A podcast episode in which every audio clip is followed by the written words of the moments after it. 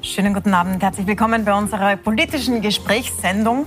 Und unser Thema ist die Frage, die sich, glaube ich, Sie alle auch stellen. Wann ist es endlich vorbei? Wir haben jetzt eine komische Situation in dieser Pandemie gerade. Einerseits spricht man von den letzten Metern und die sind ja auch in Sicht. Andererseits katastrophale Zustände, vor allem im Osten Österreichs auf den Intensivstationen. Darüber habe ich, dazu habe ich heute drei Gäste aus Politik, aus Wissenschaft und aus der Praxis. Ich begrüße sehr herzlich Stadtrat Peter Hacker aus Wien, der die Entscheidungen für die Bundeshauptstadt trifft, wo es gerade am engsten ist in den Krankenhäusern. Ich begrüße sehr herzlich Eva Schernhammer, Epidemiologin an der Med-Uni Wien, die uns die wissenschaftliche Seite bringen wird und wie wir da weiter rauskommen aus dieser Situation. Und die praktische Ärztin Lisa Maria Kellermeier. Sie ist in Oberösterreich tätig und hat hunderte Covid-Patienten gesehen, weil sie haben den notärztlichen Dienst gehabt. Das heißt, sie sind mit dem Auto rumgefahren und haben hunderte Patienten zu Hause besucht, haben sehr viele Erfahrungen gesammelt. Und anderem mit diesem Asthma-Spray, von dem man jetzt hört, dass er schwere Verläufe verhindern könnte. Ähm, ich würde aber gern beginnen mit der Situation, in der wir jetzt sind, äh, Herr Hacker. Man darf ja bei allen, was man sich sehnt nach Öffnungen und nach einem normalen Sommer nicht übersehen, dass es wirklich katastrophal ist in Wien gerade, was die Intensivstationen anlangt. Wir haben jetzt wieder heute noch über 20 Fälle dazu bekommen, 215 Intensivpatienten in Wien in den Krankenhäusern viel mehr, als es in der zweiten, in der zweiten Welle waren. Ich blende kurz eine Grafik ein. Was ist denn da passiert? Ich würde das Wort katastrophal nicht verwenden, weil in diesem Superlativ müssen wir uns nicht bewegen. Aber es ist natürlich eine mehr als ernstzunehmende Situation. Was ist passiert? Wir haben eine Mutation erlebt, die seit Anfang dieses Jahres in Österreich ähm, einfach die Situation übernommen hat. Ähm, kann mich erinnern, wie wir da im Dezember, Jänner noch diskutiert haben über die Frage, wie lange wird es dauern, bis die britische Mutation von der Insel auf dem Kontinent sein wird. Seither verfolgen wir es. Und in der Zwischenzeit, schon seit vielen Wochen, sind wir in der Situation, es gibt die alte Variante von Covid-19 nicht mehr. Und diese Mutation bringt halt Eigenschaften mit sich, die leider für uns alle wieder einen Lernprozess bedeutet hat. Mhm. Und dieser Lernprozess heißt, sie ist ansteckender, äh, sie ist problematischer im Hinblick auf Spitalsaufenthalte. Und deswegen sind wir in den Intensivstationen überall halt mehr als voll, ja, mehr als voll. Ähm, wir sind darauf vorbereitet gewesen, aber natürlich wären wir lieber nicht in der Situation, dass man wirklich alle Stufen eines Stufenplanes ähm, ausschöpfen muss. Wir hätten noch zwei Stufen, aber ich bin sehr, sehr froh, dass wir diese Stufen nicht haben müssen abrufen und aktivieren, sondern jetzt aufgrund der Lockdown-Situation nicht nur einen wirklich klaren Rückgang schon bei den Positivzahlen sind jeden Tag, sondern wir sehen schon auch eine leichte, einen leichten Rückgang im Bereich der Spitäler. Es sind immerhin schon minus, über minus 10 Prozent, sowohl intensiv als auch normal. Aber das ist noch weit entfernt von Entspannung und weit entfernt von, wir können uns schon entspannt zurücklehnen. Und es ist ja schwer vorstellbar, was da los ist, also wie das wirklich ausschaut. Meine Kollegin Sabine Loho war äh, auf einer Intensivstation 24 Stunden lang im göttlichen Heiland und hat sich das angesehen. Die Doku zeigen wir Ihnen gleich im Anschluss an die Sendung, aber schauen Sie kurz mal rein, wie das dort ausschaut.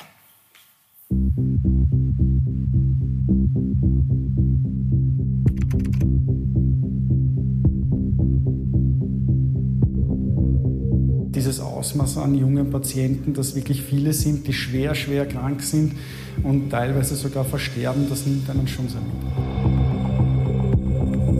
Die Patienten wissen auch, was es bedeutet, mit Covid auf einer Intensivstation zu liegen. Die meisten natürlich, wenn sie dann Fieber bekommen, bekommen wirklich Angst. Das heißt, man muss einfach auch viel Zeit aufwenden und mit den Patienten einfach sprechen und versuchen zu beruhigen, positiv zu motivieren was passiert, wenn ich jetzt intubiert wäre, was, was ähm, wache ich wieder auf, werde ich nochmal äh, meine, meine Liebsten sehen, wie verlasse ich dieses Zimmer nochmal. Wir haben seit einem Jahr die Medienberichte aus anderen Ländern. Jetzt sind wir selber mittendrin. Und sich das einmal bewusst zu machen, was da wirklich los ist und dass das nicht nur ein Gerücht ist, das man aus den Medien hört, sondern beinharte Realität. Die ganze Doku sehen Sie um 21 Uhr hier auf Puls 24. Herr Hacker, ähm, jetzt sagen Sie, das entspannt sich. Jetzt, nachdem das Burgenland aufgemacht hat, habe ich mir also heute. Die Spitäler sind wir noch weit entfernt von Entspannung. Sind, Sie, sind wir noch entfernt? Nein, wir sehen einen ja. Rückgang, der ist klar, minus 10 mhm. Prozent, mhm. das ist schon was, das kann man nicht mehr ignorieren. Aber von entspannt sind wir noch entfernt. Entspannt sind wir noch nicht. Jetzt hat das Burgenland ja heute geöffnet, ja. Schulden und Handel zumindest mal. Jetzt habe ich mir deswegen die Zahlen angesehen in Wien und Burgenland und das ist wirklich unglaublich, gerade bei den Risikopatienten, was für Unterschiede das sind. Da hat das Burgenland zum Beispiel bei den über 85-Jährigen eine Inzidenz von 34 pro 100.000 und Wien 169. Hm. Also das Fünffache. Oder auch bei den 75 bis 84-Jährigen im Burgenland 31, in Wien 148. Auch bei den über 65-Jährigen ähnlich. Warum sind diese enormen Unterschiede? Liegt das an den Impfers, Impfstrategien? Nein. Wie jetzt manche sagen? Ich meine, wir sehen ja sowieso, aber das hat jetzt nichts mit Covid zu tun. Wir sehen in, in allen unseren Bundesländern ganz unterschiedliche, äh, wie soll ich sagen, unterschiedliches Verhalten, was Spitalsaufenthalte insgesamt betrifft. In der Großstadt geht man viel schneller ins Spital, als das im ländlichen Raum der Fall ist. Das sehen wir. Und ja, aber die Intensivstation sucht man sich ja nicht aus. Nein, aber wir sehen den Weg ins Spital. Und was man natürlich schon sehen muss, wir haben im Augenblick 75 Patienten aus anderen Bundesländern in Intensiv Intensivstationen. Also wir sind es auch gewohnt, dass sozusagen Wien die große Intensiveinheit für halb Österreich ist und wir in vielen verschiedenen Fächern der Medizin, äh, meistens noch ein bisschen mit einer anderen Universität, mit Linz, mit Graz, mit Salzburg, mit Innsbruck, aber ansonsten in vielen Fächern die einzigen sind, die Behandlungen machen können. Also wir sind immer in einer Spezialsituation. Ähm, und daher kann man das jetzt nicht vergleichen, bei allem Respekt, mit den Freunden im Burgenland. Wie viele aus dem Burgenland sind da dabei? Die ich kleine Zeitung schreibt heute, ein Drittel der burgenländischen Intensivpatienten ist tatsächlich in Wien. Ja, das kann schon sein. Ich, ich zähle sie nicht jeden Tag und ich halte es auch für wurscht, ehrlich gesagt. Der entscheidende Punkt ist, wir sind es gewohnt, viele Patienten aufzunehmen. Wir haben 75 Gaspatienten allein im Intensivbereich. Wir haben, glaube ich, 450, 500 Patienten, gerade auf den Normalabteilungen Gaspatienten. Aber das macht es überhaupt nicht besser nicht schlechter, sondern die Situation ist äh, nicht geeignet, um jetzt schon die große Entspannung auszurufen, sondern wir brauchen jetzt ähm, ja, die, auf den letzten Metern die entscheidende Luft, für, um den Marathon zu gewinnen. Wir sind in den letzten Metern, das ist auch keine Frage. Wir werden bis zum Sommer und im Sommer große, große Fortschritte machen in unseren Impfstrategien. Aber es ist noch nicht, es ist noch nicht geschafft. Jetzt habe ich mir die Impfraten auch angesehen bei den über 65-Jährigen, die ja hauptsächlich auf der Intensiv landen. Zumindest mehr als die Hälfte sind über 65 in Wien. Und da sind auch, ich vergleiche es jetzt wieder mit dem Burgenland, weil es halt gerade so aktuell ist heute, da sind bei den, also bei den über 75-Jährigen hat das Burgenland über drei Viertel geimpft. Ist auch sehr gut im österreichischen Vergleich. In Wien nur um die 60 Prozent. Ja. Bei den über 65-Jährigen ist in Wien erst die Hälfte geimpft. Warum? Hat man da nicht nach Alter priorisiert, so wie andere? Nein, wir haben eben nicht nur eine Alterspriorisierung gehabt. Wir haben begonnen zunächst einmal mit den Alten- und Pflegeheimen, aber nicht nur mit den Bewohnern, sondern auch mit dem Personal dort. Und das war richtig und gut so. Wir haben als nächstes geimpft das gesamte Personal in den Gesundheitseinrichtungen. Äh, wie, zu der Zeit, wie wir die Gesundheitseinrichtungen geimpft haben, also die Spitäler und die Ordinationen, hatten wir 20 Prozent der Impfungen, die wir in Wien gemacht haben, für Menschen, die einen Hauptwohnsitz in einem anderen Bundesland gehabt haben, weil wir halt die Bundeshauptstadt mit einer riesengroßen Pendlerbewegung in allen Jobbereichen und im Gesundheits- und Spitalsbereich ist das halt auch eine extrem hohe Zahl, dass wenn wir Mitarbeiter impfen in den Spitälern, ähm, andere Bundesländer dann mehr Impfstoff zur Verfügung haben, um mit den oberen Alterskohorten schneller zu sein, das ist völlig logisch. Das, das Rätsel findet man, das Rätsels Lösung findet man in der Mathematik. Wir haben insgesamt, äh, ich, ich, ich glaube, 40 oder 50.000 Impfdosen für Menschen verabreicht, die in den Bundesländern den Hauptwohnsitz haben. Und daher schaut natürlich die Statistik für uns unter diesem Aspekt betrachtet schlecht aus. Aber am Ende des Tages hat jedes Bundesland die gleiche Anzahl von Impfdosen. Ähm, wir werden jetzt in der nächsten Zeit irgendwann einmal eine, eine Refundierung bekommen für das besonders intensive Impfen von Menschen in anderen Bundesländern. Aber wir sind ja da in keinem Wettbewerb. Der wird da ständig künstlich erzeugt. Ich weiß naja, das, Wettbewerb zumindest mit dem Zustand auch, der Leute, die auf der Intensivstation landen, wir, oder? Weil ja, aber wir haben bei den über 80-Jährigen bereits eine Durchimpfungsrate von weit über 80 Prozent. Äh, auch in Wien, das ist großartig.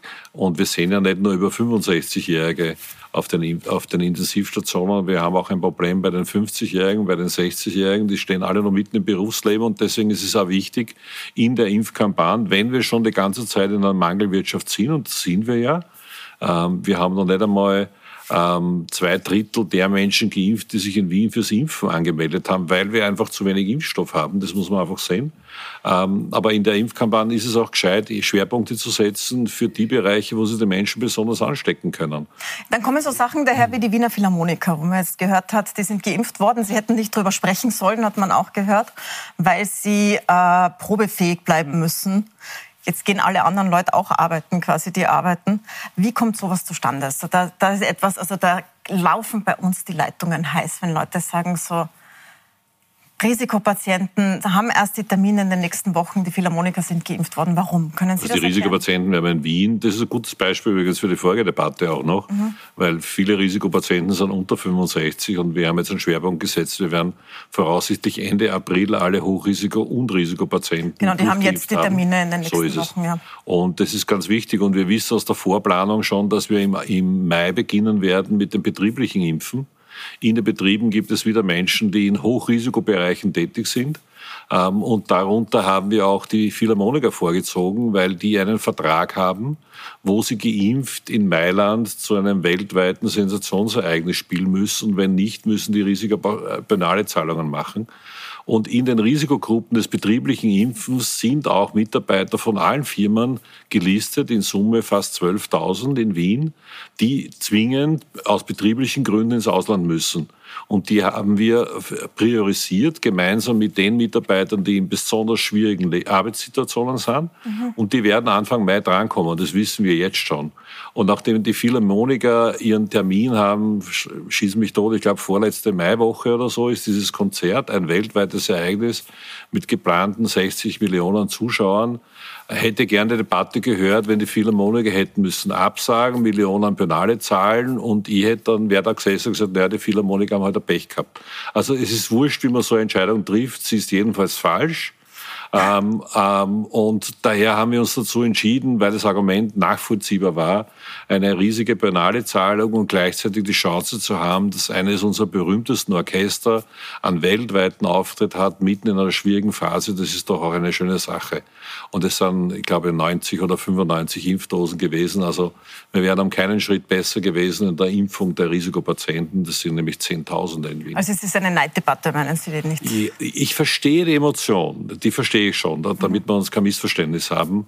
Aber man soll dann die Dimensionen auch in der richtigen, in der richtigen Situation sehen. Es ist nicht Alltag, ein solches Weltereignis für ein Orchester spielen zu dürfen. Sie haben einen Vertrag unterschrieben von einer, zu einem Zeitpunkt, wo eigentlich alle davon ausgegangen sind, bis zum Mai sind wir alle schon längst durchgeimpft. Das war ja die Erwartungshaltung Anfang des Jahres oder im Herbst vergangenen Jahres. Es wird jetzt so viel Impfstoff kommen, dass wir uns gar nicht da retten können. Ich kann mich erinnern, wir beide haben schon mal diskutiert im Spätherbst, wie wird die Impfbereitschaft sein. Ich habe mhm. damals schon hier im Schuljahr auch gesagt, ich schätze, sie wird höher sein, als alle vermuten. Aber das darf man nicht vergessen. Und die haben den Vertrag unterschrieben zu einem Zeitpunkt, wo sie zu Recht davon ausgegangen sind, nach den Versprechungen, die damals am Tisch gelegen sind, dass es sie ausgeht. Und daher habe ich Verständnis. Ist sie jetzt dafür. die Impfbereitschaft? Die ist extrem hoch. Da haben wir es vorhin erzählt. Bei den über 80-Jährigen sind wir im Augenblick auf über 82 Prozent bereits geimpft. Das ist sensationell. Das ähm, sind ganz andere Zahlen, die ich vom Gesundheitsministerium habe. Da habe ich 57 bei den über 85-Jährigen und 62 bei den 75 Na. bis 84-Jährigen. Das ist falsch. Also über 80 Prozent sind Über 80 Prozent der 80 bis 90-Jährigen sind geimpft. 75 Prozent, glaube ich, der über 90-Jährigen geimpft. Ähm, bei den 70 bis 80-Jährigen sind wir auf über 50 Prozent geimpft haben aber noch einen riesigen Puffer, von denen Sie sich schon vorgemerkt haben. Sie müssen sich vorstellen, wir haben über 800.000 Menschen in der Zwischenzeit auf der Vormerkplattform und haben ja ein bisschen mehr als die Hälfte erst impfen können, weil wir nicht mehr Impfstoff haben. Also aber sagen jetzt viele ab, weil sie nicht mit Astra geimpft werden wollen zum Beispiel? Das hört man immer, dass Leute sagen, na, ich warte lieber erst ab auf diesen berühmten Herbst, wo alles da ja, ist. Ja, genau. Also wir machen die Erfahrung, dass es natürlich schon auch welche gibt, die tatsächlich den, den, den Impftermin sausen lassen. Ähm, wir hören, wir merken aber mehr Debatte darüber, die Theorie, als wie dann in der Praxis. Wenn die Menschen die Wahl haben, sie lassen sich nächste Woche mit Astra impfen oder sie haben noch keinen Termin, entscheiden sich die allermeisten richtigerweise, gescheiterweise sich mit Astra impfen zu lassen. Ich möchte dann nochmal darauf zurückkommen, würde aber gerne zur Wissenschaft wechseln an dieser Stelle. Frau Dr. Schernhammer, es stellt sich ja tatsächlich heraus, dass die nicht alle gleich gut wirken, diese Impfungen. Das ist jetzt schon der Stand der Dinge. Können Sie mal sagen, was ist jetzt der Unterschied zwischen diesen Impfstoffen?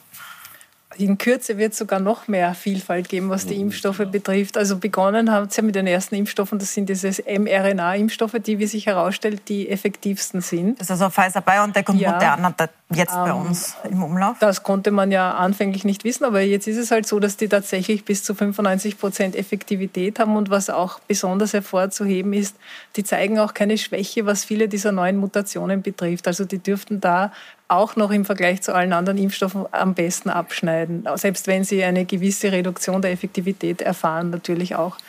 Dann gibt es eben diese vektorbasierenden Impfstoffe und das ist AstraZeneca. Ähm, dazu gehört auch Sputnik zum Beispiel. Die äh, hängen zum Teil davon ab, wie sehr die Bevölkerung immun ist gegen die jeweiligen Vektoren und haben eben, wie sich jetzt zeigt, eine ge gewisse geringere Effektivität. Und dazu halt eben jetzt diese Nebenwirkungen, die äh, auch nicht so vorherzusehen waren und wo ja auch noch nicht ganz endgültig abgeklärt ist, wie wichtig sie sind. Wobei man schon dazu sagen, also ich möchte das dazu sagen, für junge Menschen, die vielleicht durch Corona gar nicht so ein großes Risiko haben zu sterben, ist das durchaus ein bedrohliches Szenario. Also das sind diese Blutgerinnsel, die ja. vor allem junge Frauen treffen. Es gibt ja Länder, in denen Deutschland zum Beispiel junge Frauen unter 16 genau. gar nicht mehr geimpft werden mit AstraZeneca. Verschiedene Länder das heißt, haben Sie sagen auch, das ist schon ernst zu nehmen. Also ich würde das nicht vom Tisch wischen. Wie man damit umgeht, ist eine andere Frage, nicht? Und da ist halt dann eine Priorisierung zu treffen, je nachdem, welche Impfstoffe man zur Verfügung hat und wie man am schnellsten zu einer Herdenimmunität kommt, weil das ja jetzt einmal im Vordergrund steht. Ähm, aber, aber, was bedeutet das? Äh, weil es ist ja nicht so, dass der Virus nicht da ist. Also wie Masern gibt es kaum. Das Herdenimmunität heißt dann was anderes. Aber wir haben ja jetzt relativ viel Virus herum. Wir haben ja über 2000 Ansteckungen am Tag. Wie viele Leute müssen geimpft sein, damit das verschwindet? Oder eingebremst wird, soweit ja. dass man es nachverfolgen kann? Ich sage dazu, das sind Schätzungen, ja, die mhm. sehr ungenau sind, weil da kommt äh, dazu, man kann sich das ausrechnen, den Herdenimmunität, Threshold sagt man dazu, der hängt davon ab, wie viele Menschen immun sind in einer Bevölkerung. Das heißt, äh, wenn die Reproduktionszahl sehr hoch ist, brauche ich mehr Menschen, die immun sind gegen die Erkrankung. Man hat sich das ausgerechnet bei Corona, da gibt es ja so Schätzungen bis zu 3,5 oder so, dass die Reproduktionszahl wäre. Daher kommt dieses berühmte 70 Prozent sollten geimpft sein, weil wenn man das jetzt hernimmt mit 3,5, dann kann man sich ausrechnen, muss man 70 Prozent impfen. Mit Vorbehalten natürlich, weil das würde ja voraussetzen, dass jeder Impfstoff 100 Prozent effektiv ist. Ist er aber nicht. Selbst BioNTech, wie wir wissen, ist eben ja ein bisschen weniger. Ja. AstraZeneca noch weniger. Das heißt, nachdem wir diese Unsicherheit ja da auch noch haben, ist das wirklich ein sehr grober Schätzwert. Mhm. Ähm, kurze Frage an die Praktikerin, bevor wir ausführlich zu Ihnen kommen. Wie schaut es bei Ihnen aus? Sie impfen ja in Oberösterreich ja. am Land. Äh, wie ist da die Impfbereitschaft? Hoch, sehr Aha. hoch. Äh, es ist ein bisschen ein Unterschied zwischen der Hausarztpraxis und den Impfstraßen. Ich habe in beidem geimpft. Mhm. Äh, in der Hausarztpraxis, man kennt seine Patienten, man hat ein Vertrauensverhältnis. Äh, wir haben halt die Herausforderung, dass wir unsere Patienten rein müssen, weil wir viel zu wenig Impfstoff haben in der Praxis. In der Impfstraße haben wir die Patienten im zwei bis drei Minuten Takt. Das heißt, das ist die Zeit, die Impfung zu verabreichen und vorher ein Aufklärungsgespräch zu führen. Und da merke ich schon einen deutlichen Unterschied, ob ich jetzt an diesem Tag Pfizer verimpfe oder ob ich AstraZeneca verimpfe. Also bei Pfizer sind die Leute begeistert und äh, sie haben weniger bei Astra sind sie eher skeptisch sozusagen. Aber Sie sagen ja zu Recht, Herr Hacker, ist es bei uns jetzt auch angedacht, dass man für zum Beispiel junge Frauen, wie es in manchen Ländern ist, Astra stoppt? Ähm, ich habe mich immer dazu bekannt und tue das auch hier und jetzt bei dieser Frage. Äh, wir sind ein sehr kleines Land und wir haben ein nationales Impfgremium. Und ich halte nichts davon, hier dann auch noch regionale Unterschiede zu haben. Ähm, ich denke, die Leute sind eh schon so alarmiert und, und, und auch aufgeregt und verunsichert, was es betrifft. Ähm, und ich habe immer gesagt, was das nationale Impfgremium in dieser Frage empfiehlt, das werden wir umsetzen. Und das halte ich auch so. Ähm, das nationale Impfgremium hat das intensiv durchdiskutiert hat gesagt, wir machen keine Einschränkung, äh, keine, keinerlei Haben Sie eine Formen. Meinung dazu? Ich habe eine Meinung dazu, aber es ist wurscht. Es Sie sagen Sie mir jetzt nicht. Ich sage sie definitiv nicht. Nein, weil ich einfach nichts davon halte. Die Leute sind so, sind so verunsichert schon. Ähm, diese ganze Pandemie hat uns alle schon so mhm. verrückt gemacht. Und ich verstehe das auch. Ja, jeden Tag wird jedes Fitzelchen Informationen zusammengeklaubt in Feldern, über die wir uns normalerweise als Bevölkerung nie beschäftigt haben. Ich kenne keinen Menschen außer Superspezialisten, die die fünf, sechs verschiedenen Grippeimpfstoffe jemals bei Namen gehört haben. Geschweige denn haben wir uns jemals mit den Fragen beschäftigt, die sie vorhin auch ausgeführt hat. Wie wirksam sind die? Nein, die sind auch nicht alle gleich wirksam. Äh, bei den meisten würden wir träumen, hätten die einen Wirksamkeitsgrad wie bei AstraZeneca. Aber das mhm. hilft überhaupt nichts. Die ganze Geschichte spürt sich ja nicht mehr im Kopf ab, sondern sie spürt sich im Bauch ab. Und daher bin ich der Meinung, es ist unsere Aufgabe auch als Verantwortliche zu schauen, dass wir die Verwirrung und die Verunsicherung nicht noch weiter auf die Spitze Nein, Ich leite davon ab, was ich glaube, was Sie denken. Aber bei Ihnen spielt sich ja nicht im Bauch ab, sondern im Kopf natürlich als Wissenschaftlerin. Ähm, jetzt haben wir in Schwarz in Österreich also eine, so einen Attestbezirk, wo sehr, sehr viele geimpft worden sind, also über 70 Prozent der Gesamtbevölkerung. Und da sieht man, die Kurve geht so wusch, so runter. Mhm. Aber wir haben dort auch neue Mutationen. Mhm. Ähm, können Sie uns mal diesen Zusammenhang erklären? Es gibt ja so diese, diese Befürchtung, dass wenn viele geimpft sind, das Virus äh, sich eine Möglichkeit sucht, an der Impfung vorbeizukommen sozusagen. Ja. Kann man sowas schon beobachten? Doch, das nennt man Escape Variants oder Fluchtvarianten. Und die äh, entstehen vor allem dann, wenn eine sehr große Inzidenz ist, also wenn sehr viele Menschen infiziert sind in einem Land, in einer Gegend und gleichzeitig halb geimpfte Personen zum Beispiel viele vorhanden sind. Also die gerade den, den also ersten, bei uns jetzt quasi, wenn Sie das so schildern, das ja, ist Österreich wenn man so will. In Schwarz war das sicherlich einmal so, dass da sehr viele den erst, die erste Impfung gehabt haben und dann in dieser Zwischenphase waren. Und das kann natürlich schon in Zeiten wie diesen begünstigend wirken, dass sich solche Fluchtvarianten bilden. Ich denke auch, das ist eine der gängigsten Hypothesen, warum gerade wieder in dieser Gegend jetzt so eine ungewöhnliche Variante auftritt. Und die ist durchaus auch wieder sehr ernstzunehmend, weil sie ähm, die kombiniert, andere haben sie Supermutante genannt, die Eigenschaften der britischen Variante, die sie mehr infektiös macht, mit den Eigenschaften der südafrikanischen Variante, die weniger gut auf Impfungen anspricht. Man kann sich also Aber vorstellen... kann man sagen, die Zillertaler haben es verhaut, weil sie trotz südafrikanischer Variante nicht... Nein, da kann man niemandem die Schuld geben. Haben. Nein, nein, das ist die Pandemie, äh, hat ihre eigenen Gesetze. Nicht? Also da kann niemand was dafür. Mhm. Da gilt es aber wirklich wieder einzugreifen und versuchen, das einzugrenzen. So wie es schon einmal gelungen ist mit der südafrikanischen Variante in, in dieser Gegend in Tirol, ist auch jetzt wieder vordergründig wichtig, dass man versucht, das nicht überhand werden zu lassen in Österreich, weil dann hat man unter Umständen einen Uphill-Battle, wie man so schön sagt. Also das ist durchaus sehr wichtig jetzt wieder. Und wenn das doch passiert, es gibt ja Länder, da ist das schon passiert, wie Brasilien, da gibt es schon diese Varianten, die, mit denen Leute sich ein zweites Mal infizieren, obwohl sie Antikörper haben. Wie schnell ist dann eine neue Impfung? Also kann man das so schnell nachproduzieren, dass man es in den Griff bekommt mit Impfungen in Zukunft? Gerade die brasilianische Variante ist ein gutes Beispiel zu zeigen, wie die verschiedenen Impfstoffe dann auch doch wieder vielleicht gute Qualitäten haben, die man sonst vielleicht eher abschreibt. Nicht? Also hier zeigt sich ja jetzt zum Beispiel, dass Sinovac, das ist der chinesische Impfstoff unter Anführungszeichen, relativ gut wirkt. Also der hat immerhin noch gegen diese brasilianische Variante eine Effektivität von 50 Prozent, was unter den Umständen gar nicht so schlecht ist. Mhm. Äh, was, wie die anderen Impfstoffe wirken, weiß man ja noch gar nicht so genau. Das ist alles momentan im Fluss und wird mhm. dauernd evaluiert. Aber es ist nur ein gutes Beispiel, um zu zeigen, dass man nicht jeden Impfstoff sofort abschreiben muss, weil er bei irgendeiner Variante vielleicht weniger effektiv ist. Wer weiß, was noch auf uns zukommt. Und in diesem Zusammenhang können andere Impfstoffe durchaus noch eine größere Rolle spielen. Aber Sie sagen jetzt hohe Inzidenz, wie wir sie ja haben, plus so eine halbgeimpfte Bevölkerung begünstigt Mutationen. Wie kann man das verhindern? Das niedrige Inzidenz? Oder ja, das passiert eh gerade in Österreich. Lockdown ja. und versuchen, diese Fallzahlen runterzubringen. In den Bundesländern sind sie auch nicht so hoch gewesen wie im Osten. Daher ist dort jetzt auch nicht so ein harter Lockdown wie im Osten. Und da wird ja auch genau geschaut im wöchentlichen Abstand oder noch wahrscheinlich von anderen täglich. Auch ich schaue mir die Zahlen täglich an, äh, wie sich das verändert und ob es da eh keinen Aufwärtstrend gibt. Derzeit sind ja die Zahlen recht gut, bis auf dieses eine äh, Sorgenkind noch immer die Intensivstationen in Wien. Aber ich glaube, glaube, ansonsten entwickelt sich alles ganz gut in die richtige Richtung. Ich würde gerne einen Blick in die Praxis werfen, aber Sie vielleicht zuerst kurz vorstellen. Sie äh, sind praktische Ärztin mhm. und Sie haben in Oberösterreich den äh, Notarztdienst, also so ein Hausarzt der Rumfahrt. hausärztlicher Notdienst betrieben. Da hat es eine Zeit lang eigentlich nur Sie gegeben, die in ganz Oberösterreich rumgefahren ist und Covid-Patienten besucht hat. Was war denn in, dieser, in diesem Jahr Pandemie jetzt, was waren, denn, was waren Ihre eindrücklichsten Erlebnisse? Was war das, was Ihnen im Kopf geblieben ist von diesen vielen Patientenkontakten? Also es hat diesen hausärztlichen Notdienst für Corona-Patienten gegeben. Das war nicht nur ich, äh, das war ein kleines Team, das sich hier freiwillig gemeldet hat. Bereits in der ersten Welle, als das ganz neu war und wir eigentlich kaum wussten, worauf wir uns einlassen und kaum Schutzkleidung auch hatten. Ähm, ich habe halt besonders viele Dienste dort gemacht und auch an vielen Tagen hintereinander, so dass ich einen Verlauf beurteilen konnte. Ähm, weil ich jetzt schon in den letzten Tagen oftmals gefragt wurde nach Zahlen, habe ich mir das letzte Nacht einmal rausgeschrieben. Für die zweite Welle von Mitte Oktober bis Ende November hatte ich 618 Patientenkontakte in 23 Diensten. Insgesamt hatte ich 92 Dienste mit mehr als 1370 Stunden.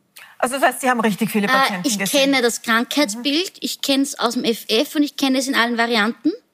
Äh, ich habe positive symptomatische Säuglinge gesehen und ich habe 100-Jährige gehabt nach zwei Schlaganfällen und drei Herzinfarkten, die diese Krankheit überlebt haben. Was ist Ihnen am meisten im Kopf geblieben von diesen vielen Patientenkontakten? Was einem wirklich im Kopf bleibt, sind die Jungen. Äh, was mich vielleicht ja nie wieder loslassen wird, ist der Fall von einem 37-Jährigen. Eigentlich keine relevanten Vorerkrankungen, ein bisschen übergewichtig. Und das ist ein Faktor, den wir neben dem Alter völlig unterschätzen und nicht kommunizieren an die Bevölkerung. Ähm, als ich hingekommen bin, ist er da gesessen. Er hat nicht gemerkt, wie schlecht sein Zustand eigentlich schon ist. Seine Sauerstoffsättigung war bei 76 Prozent. Und er hat mich noch gefragt, ob er nicht selber mit dem Auto ins Krankenhaus fahren kann, weil wir so lange warten mussten, bis ein Rettungsauto frei wird, um ihn zu transportieren. Ich habe dann aus der Zeitung erfahren, dass er zwei oder drei Tage später im Krankenhaus verstorben ist. Mit 37? Ja. ja das ist natürlich hart, das zu erleben beim eigenen Patienten. Ähm, das ist nicht der einzige, das sind viele. Auch so junge? Ja. Wir sehen auch schwere Verläufe bei Jungen. Genau. Äh, es ist nicht nur das Alter. Im Prinzip sind es die drei wichtigsten Risikofaktoren sind das Alter, ob die Patienten Diabetiker sind und hier vielleicht schlecht mhm. eingestellt sind und das Gewicht. Und das sage ich wohl wissend mit meinen 100 Kilo. Äh, das ist ein großer, großer Risikofaktor. So Daumen mal Pi kann man sagen, ungefähr jedes Kilo Übergewicht ist wie ein Jahr älter. Mhm. Also wenn jetzt ein 50-Jähriger 30 Kilo Übergewicht hat, hat er das Risiko eines 80-Jährigen. In etwa. Keine Studien, aber Vielzahl an Beobachtungen. Jetzt äh, sind Sie jetzt gerade in die Schlagzeilen gekommen, sozusagen. Ähm, nachdem wir schon lange immer Kontakt haben, dazu freue ich mich auch, dass Sie jetzt hier sind, äh, weil Sie so ein Asthmaspray verwendet haben. Sie haben sich da ausgetauscht mit anderen Ärzten und haben das eingesetzt und damit auch bei vielen Patienten verhindert, dass sie ins Krankenhaus müssen, mhm. dass die Sauerstoffsättigung nicht so sinkt, dass sie ähm, ärztliche Hilfe im Krankenhaus brauchen. Und dann hat AstraZeneca, die dieses Asthmaspray produzieren, sie angerufen und gesagt, sie sollen das nicht verwenden. Habe ich das richtig in Erinnerung? Ja, äh, die haben sich gewundert. Die haben sich gewundert über Verschreibungsdaten, äh, haben dann recherchiert, haben dann gehört, dass ich das wo empfohlen habe, sind dann auf ein Video gestoßen von einer Online-Fortbildung aus dem Oktober, mhm. wo ich das dezidiert den Kolleginnen und Kollegen empfohlen habe, weil ich meine Erfahrungen versucht habe, so breit als möglich zu teilen haben dann weiter recherchiert, wer hat das online gestellt und sind an meine private Handynummer gekommen und haben mich dann im Jänner angerufen und haben mir nachgefragt, wie ich auf die Idee komme, das zu verordnen. Äh, ich, ich Weil es dafür nicht vorgesehen war eigentlich. Es, ist, es hat dafür keine Zulassung. Mhm. Es hat eine Zulassung für Asthma. Das heißt, wenn ich es für ein anderes Krankheitsbild verwende, tue ich das als Ärztin auf eigene Verantwortung. Dürfen Sie, aber man darf ja, ja. Off-Label verschreiben. Also. Wenn ich das off in offiziellen approbierten Fortbildungen empfehle, dann bin ich mir dessen bewusst, welche Verantwortung ich da auf meine Schultern lade. Ich tue es aber aus Überzeugung, weil ich es einfach so eindrucksvoll gesehen habe. Und es hat sich herausgestellt, es war ja nicht falsch, weil es ist ja jetzt eine Studie in, im Lancet, also in diesem ganz renommierten Journal, mhm. publiziert worden, über dieses gleiche Spray und das wirkt tatsächlich. Die Zahlen aus dem Lancet haben, glaube ich, zwei Schönheitsfehler. Mhm. Die 90 Prozent sind zu hoch gegriffen, meines Erachtens. Wir haben keine Ahnung, wovon Sie sprechen Okay. mit 90 Äh, Sie haben, äh, Im Lancet steht, dass neun von zehn Patienten hier äh, verhindert werden kann, dass sie spitalspflichtig werden. Also ganz so viele sind es nicht. sozusagen Glaube ich nicht. Im, in dieser Studie war nur ein sehr kleines Patientenkollektiv, das waren 73 Patientinnen und Patienten. Mhm. Äh, da waren keine Hochaltrigen dabei. Wir in Österreich, wir haben das über 90-Jährigen gegeben. Die Daten wären ja da. Wir müssten sie nur auswerten. Wir haben das hundertfach verordnet. Das ist jetzt keine Sache, die ich gemacht habe, sondern wir haben das alle gemacht. Für uns war das ja schon quasi ein Standard. Äh, es will nur niemand wissen. Und der zweite Punkt in der Lancet-Studie, fokussieren Sie sich so auf diesen dritten Tag, ab dem man es geben soll. Wir waren nicht am dritten Tag oder am ersten Tag am Patienten. Wir sind dann zum Patienten gefahren, wenn er uns gerufen hat. Das war auch am fünften, sechsten, siebten Tag. Entscheidend und vor allem im Hinblick auf die Mutationen ist nicht der Tag, sondern die Sauerstoffsättigung. Jetzt frage ich Sie gleich noch was als praktische Ärztin, weil ja sich doch nach wie vor, wir sagen zwar letzte Meter, aber es stecken sich ja über 2000 am Tag an. Wenn man jetzt mit Covid zu Hause liegt, was ist das Wichtigste, worauf man achten soll? Ist das die Sauerstoffsättigung? Nicht nur. Wir, es, es hält sich ja beständig diese Fehlannahme, dass Covid-19 eine reine Lungenerkrankung ist. Und das ist es nicht. Die Patienten haben ein vielfältiges Spektrum an Symptomen. Äh, das hat sich auch verändert im Laufe der Pandemie. Wegen der Mutationen, glauben Sie? Oder? Nicht nur. Äh, also ohne, dass es jetzt eine dezidierte Mutation ist, haben wir gesehen, dass sich die Symptomatik verändert. In der ersten Welle, wenn man sie dann als Welle bezeichnen will, waren es wirklich in allererster Linie respiratorische Probleme. Wir haben gesehen im Herbst ganz viele Patienten, die nur Magen-Darm-Beschwerden haben. Und hier vor allem die Älteren. Wir haben ganz viele Patienten, die keinen Huster gelassen haben, aber massive Magen-Darm-Probleme bekommen haben. Massive Übelkeit. Und wir müssen uns vor Augen halten, es gibt einen deutlichen Unterschied zwischen Covid und einem grippalen Infekt. Und einer der Unterschiede liegt in der Dauer. Ich weiß nicht, ob diese Erkrankung, die Akutphase jetzt nach einer Woche vorbei ist oder ob das bis zu drei Wochen geht. Und den Menschen geht die Kraft aus, wenn ich die Übelkeit zum Beispiel nicht rechtzeitig behandle. Das sind alles Dinge und Details, mit denen dringt man mit der Information nicht durch. Sie, Sie haben immer wieder, ich habe den Eindruck, dass Sie nicht die Unterstützung bekommen haben, die Ihrem Einsatz entsprochen hätten in diesen Monaten, die ich jetzt Ihre Arbeit beobachte.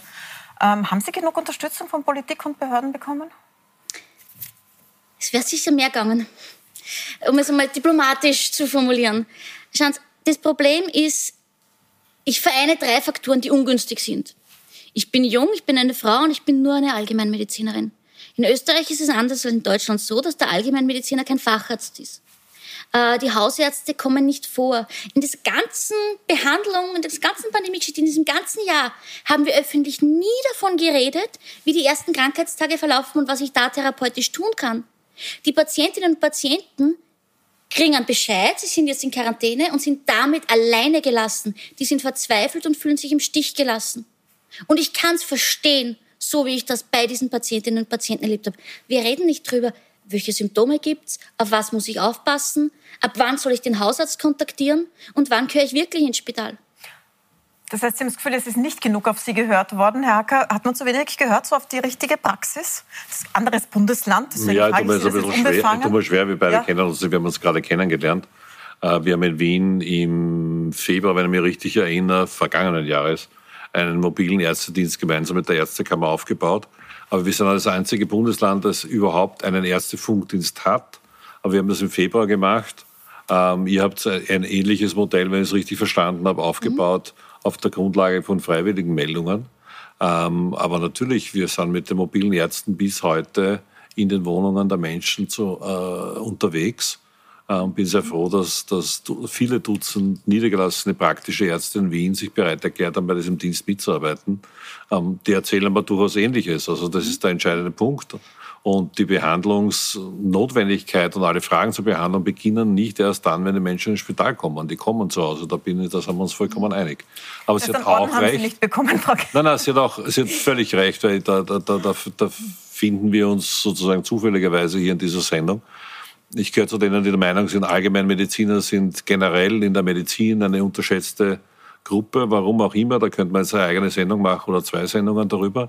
Aber ich teile diese, diese, diese Meinung, dass die Allgemeinmedizin eine neue Bedeutung wieder bekommen muss. Und das beginnt beim Studium, das beginnt bei der Forschung. Wir haben faktisch keine Forschung zur allgemeinen Medizin in diesem Land. Ähm, und das, das sind wir vollkommen einer Meinung. Es gibt drei Punkte, in denen ich ganz deutlich dagegen halten muss. Äh, das eine ist, es gibt den hausärztlichen Notdienst, den Ärztefunkdienst, äh, ganz grundsätzlich in Oberösterreich. Das sind alle Kassenärzte und auch Wahlärzte fahren damit. Diese Covid-Spezialisierung, da ist halt letztes Jahr ist gefragt worden, weil wir dieses, diesen Mangel an Schutzmaterial gehabt haben, haben wir das auf Autos bündeln müssen und dafür wurden Freiwillige gesucht. Okay. Also das ist jetzt, das sind schon einige. Äh, das andere ist, wir haben ganz primitiv das runtergeschrieben, die Symptome, was kann der Patient selber tun, welche Hausmittel kann er einsetzen, völlig dem wirkungsfrei, auf was soll er aufpassen, in einem A4-Zettel auf die Homepage einer Kollegin gestellt. Die Patienten und Patientinnen von der haben das übersetzt, äh, um so eine Krankheitsinformation an die Patienten weiterzubringen. Gibt es das in Wien? Ja. In welcher Form? Wie kommen die Patienten zur Information? Gut, äh, wie soll eine wir über 90-jährige... Wir, haben im vergangenen Jahr, wir haben im vergangenen Jahr auch eine, einen Direktkontakt zwischen den positiven Menschen und der Gesundheitsbehörde aufgebaut, sowohl auf der, auf der Ebene von einer Handy-Applikation, die es gibt rein für Menschen, die positiv sind, gibt es eine direkte Kommunikation zwischen der Gesundheitsbehörde und den positiven Fällen. Auf der einen Seite für die, die es wollen, mit einer App und für die anderen, die es wollen, mit Telefon, eine eigene Telefonnummer, die in der Öffentlichkeit nicht bekannt ist die nur die Menschen bekommen, die positiv sind. Wir reden gleich weiter. Und zwar vor allem jetzt über diese Frage, die am Anfang gestanden ist, wie kommen wir da raus? Wir sind gleich wieder da. Die Frage, wie lange dauert es noch? Und wie und wann kommen wir da raus? Und wann endet dieser ewige Lockdown, in dem wir stecken? Bleiben Sie dran, wir sind gleich wieder da.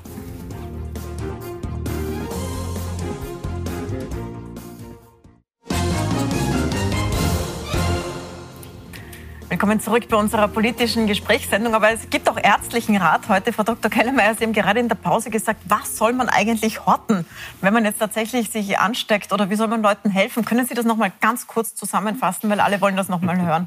Äh, was mich wundert, ist nach einem Jahr Pandemie, dass noch so wenig Problembewusstsein über die Symptomatik da ist. Die Patienten horten Klopapier und jetzt meinen sie, losrennen zu müssen in die Apotheken, um diesen Asthmaspray zu kaufen. Äh, es hat sich die Information noch nicht durchgesetzt, dass man vielleicht einen Pulsoximeter zu Hause haben soll. Das so ist wie das Ding, das man so auf den Finger steckt genau. und das zeigt dann die, die Sauerstoffsättigung genau, an. Genau.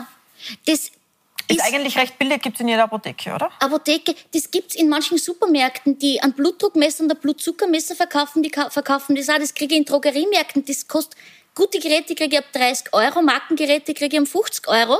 Und ab welcher Zahl, da steht jetzt eine Prozentzahl der Sauerstoffsättigung ja. drauf, ab welcher Zahl brennt Ab welcher Zahl muss man denn die Rettung anrufen sozusagen? Ich habe mir da an das, was die Kolleginnen in Belgien schon vor einem Jahr empfohlen haben, das hat sich für mich bestätigt in meinen Erfahrungen.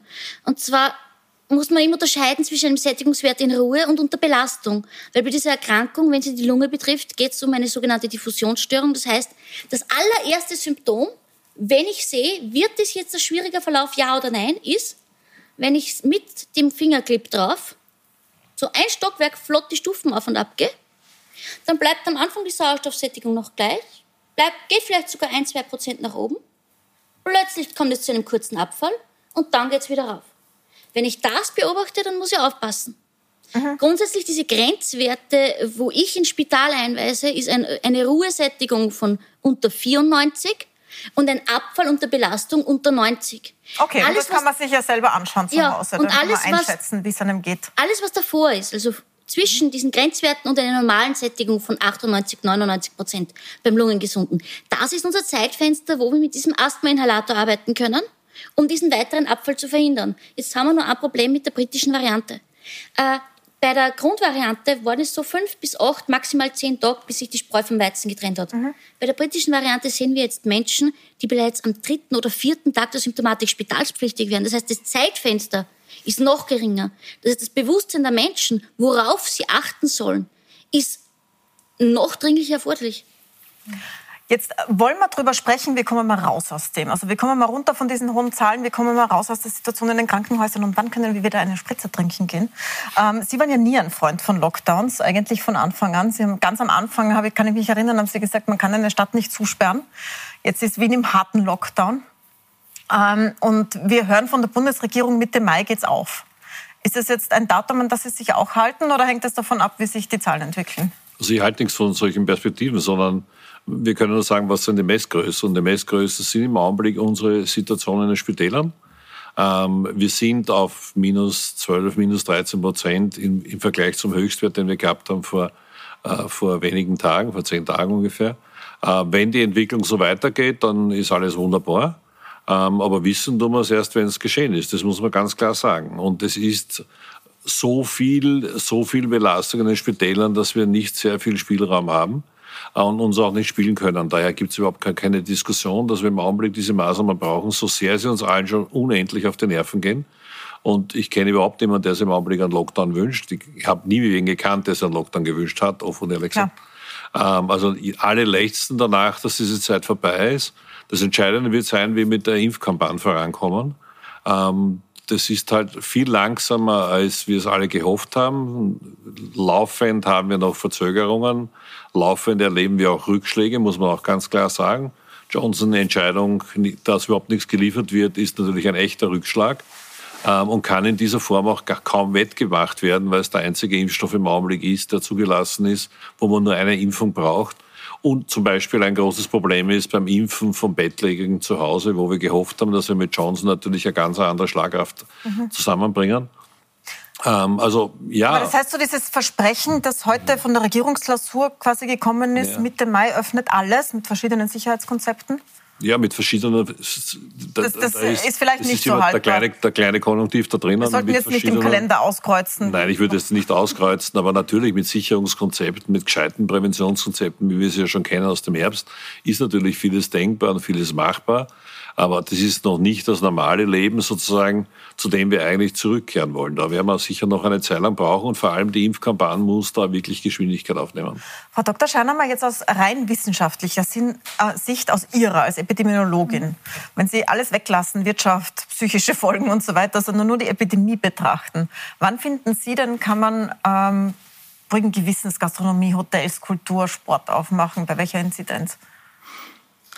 Das an einer Zahl festzumachen, ist immer so schwierig, nicht? Gerne hätte man das. Ich sage einmal so, es gibt einige Unsicherheitsfaktoren, die da mitspielen, aber wenn ich mich jetzt auf die nächsten paar Wochen beschränke in meiner Vorhersage, in meinem Versuch, da irgendwas vorherzusagen, dann würde ich einmal sagen, es muss ein stabiler Abwärtstrend da sein, der auch wirklich sustainable ist. Also ist der da jetzt oder nicht? Was ich mal am Anfang gesagt habe, schaut nicht Er so deutet sich an, ja, aber es muss auch wirklich so sein, dass das nachhaltig ist. Und wenn das ist jetzt derzeit noch nicht ganz der Fall, nicht? Schaut man sich heute wieder die Zahlen der Intensivstationsbelege in Wien an, dann weiß man nicht, geht das jetzt wieder ein bisschen rauf? Also das ist noch nicht stabil genug, dieser Abwärtstrend.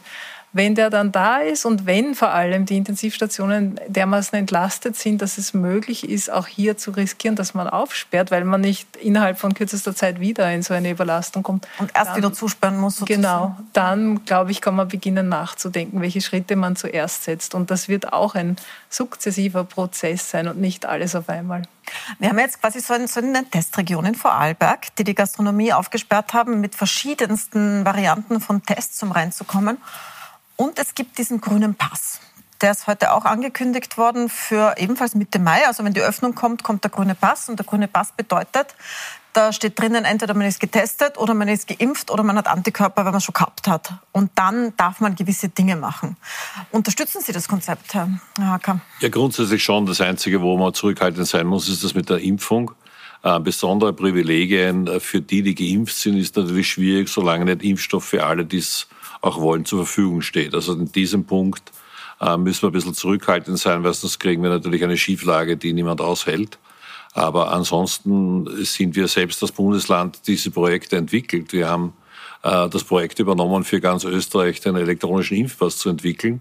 Also wir stecken selber da mittendrin. Also natürlich unterstütze ich das ähm, und bin auch der Meinung, es braucht eine sehr einfache Methodik, wie jeder Bürger, jede Bürgerin zeigen kann, am besten auf dem Handy in einer einfachen Unterlage, dass sie oder dass er geimpft ist, am besten auch gleich womit und wann und wann die nächste Impfung erfolgen soll. Aber so einfach also ist es in der Praxis nicht, wenn Wirte dann am Eingang jemanden hinstellen müssen, der die Handys anschaut, aber auch den Ausweis dazu. Genau, also das ist ja die, diese, diese, Umset diese, diese Umsetzungsproblematik ist ja natürlich das, das Entscheidende.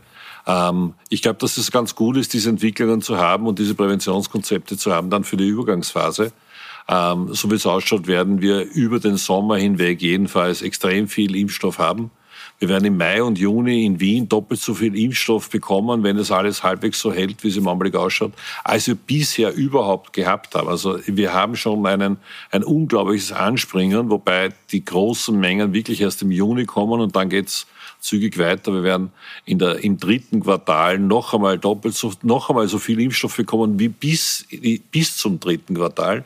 Also da kommen eigentlich erst die großen Impfmengen und dann werden wir natürlich eine Durchimpfungsrate haben, ähm, von der wir schon ausgehen können, dass wir da wirklich diese Pandemie so richtig quälen und zwar dort, wo es auch dann nachhaltig ist, nämlich auch wirklich die, die Weiterverbreitung wirklich in eine ganz andere Form äh, zu bringen, als das im Augenblick noch immer der Fall ist. Wir haben, wir sehen ja schon die extrem positiven Effekte bei der Bevölkerungsgruppe, mit der wir begonnen haben. Das sind die Bewohnerinnen von Alten- und Pflegeheimen, die kommen heute im Spital faktisch nicht mehr vor. Und wir haben dort bewusst begonnen, nicht nur weil die Personen alt sind, sondern weil sie halt in Alten- und Pflegeheimen eine besondere Lebenssituation sind. Mhm. Und dort sehen wir einfach, dass das Impfen fantastische Wirkung hat. Und diesen Effekt, den müssen wir jetzt mitnehmen für die gesamte Bevölkerung. Und deswegen auch ist es nicht nur eine Frage vom Alter, sondern so wie die Frau Doktor vorhin schon erzählt hat, sie sieht auch schon die 30, 40, 50-Jährigen. Und das ist genau das, wo wir immer gesagt haben, in Wien, dort wollen wir unseren Fokus legen. Darum habe ich das eingangs schon gesagt und möchte es jetzt nochmal wiederholen. Es geht nicht nur um Alter, es geht auch um die besonderen Risikogruppen. Das waren die Lehrer, deswegen haben wir die Lehrer geimpft. Mhm. Wir wollten, dass die Kindergärten immer funktionieren, darum haben wir die Kindergärten geimpft. Und so wird es jetzt weitergehen im betrieblichen Impfen. Jetzt sagen viele, äh, Eltern sind auch eine Risikogruppe, Natürlich, weil ja. die Zahlen bei den Jungen einzusteigen. Nochmal eine Frage ja. an die Wissenschaftlerin in der Runde. Am Anfang hat es immer geheißen, Kinder stecken sich nicht an oder die haben so geringe Virenlast, mhm. die geben es nicht weiter. Das hat sich ja jetzt äh, endgültig als falsch herausgestellt. Wie groß ist denn jetzt die Gefahr mit offenen Schulen? dass die noch nicht geimpften Eltern, weil die nicht in der Altersgruppe sind und vielleicht keine Risikopersonen, sich das voll aus der Schule holen? Oder umgekehrt. Ähm, die britische Variante hat da sicher ein bisschen was beschleunigt in, in Hinsicht, was die Kinder betrifft. Trotzdem ist die Evidenzlage derzeit so, dass es eher umgekehrt ist, nämlich dass die Eltern ihre Kinder anstecken und nicht unbedingt die Eltern, äh, die Kinder ihre Eltern. Mhm. Insofern ähm, ist es schon toll und war ein super Konzept und finde ich auch, sollte fortgesetzt werden, dass viele testen, dass da in Österreich stattgefunden hat in den Schulen.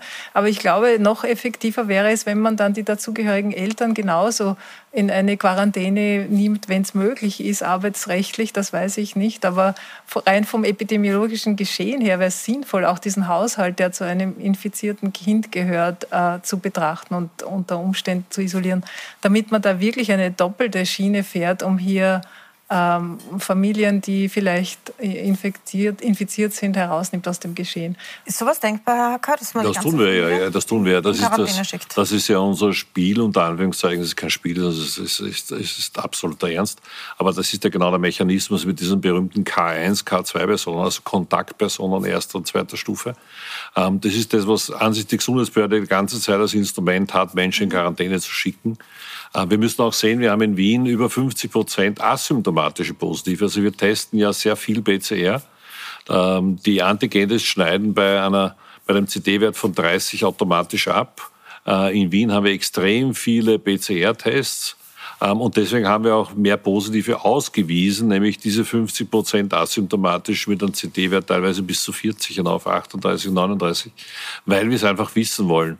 Also das muss man dann in Österreich. Weil es ja auch sein kann, dass sie noch ansteckend werden, sozusagen. Genau, beides, beides ist möglich, dass sie noch ansteckend werden. Das war ja immer unsere Strategie, sie so früh wie möglich zu erkennen. Aber natürlich erwischen wir auch viele, die hatten nie Symptome haben trotzdem die, die Krankheit entwickelt und haben deswegen trotzdem positive Werte. Beides entdecken wir. Bei den Tests sieht man recht gut, dass, also, dass wahnsinnig viele Leute sehr viel testen. Ja. Also ich glaube, alle hier zum Beispiel die ganze Zeit, obwohl geimpft, ja. täglich. Aber es gibt eine große Gruppe, die überhaupt nie testet.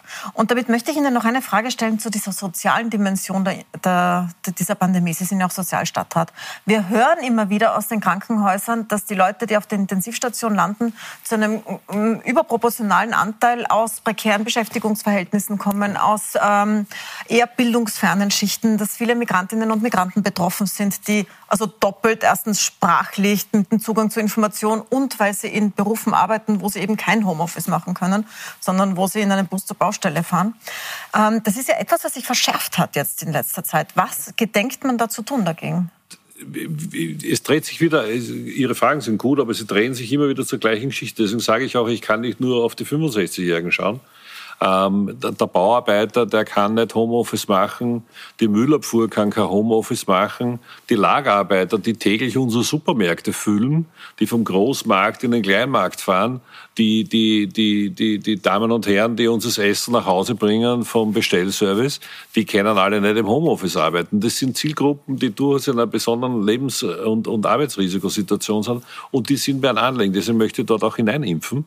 Und zwar früher vielleicht als so mancher 70-Jähriger, ähm, 80-Jähriger, wo ich sage, ja, dann ist leider noch eine Woche äh, noch einen Monat zu Hause, aber ich möchte diese Risikogruppen herausfinden. Aber wie erreichen Sie die? Weil man hat ja jetzt den Eindruck, Sie übers Betrieb, das vermittelt, dass die mh, von der Impfung nicht wirklich wissen, skeptisch sind, ob sie hingehen sollen, nicht testen gehen, weil sie von der Information nicht erreicht werden. Sie haben es vorher auch gesagt, viele fordern auch viel bessere Informationen in den vielen Sprachen, die in Wien gesprochen waren. Sprachen, Sprachinformationen haben wir unendlich viele. Nein, es geht einfach darum, und deswegen brauchen wir die Betriebe als Verbündete, und da weiß ich auch, wir haben in, in, in Wien 10.000 Firmen, die sich gemeldet haben, die beim Impfen mit uns gemeinsam zusammenarbeiten.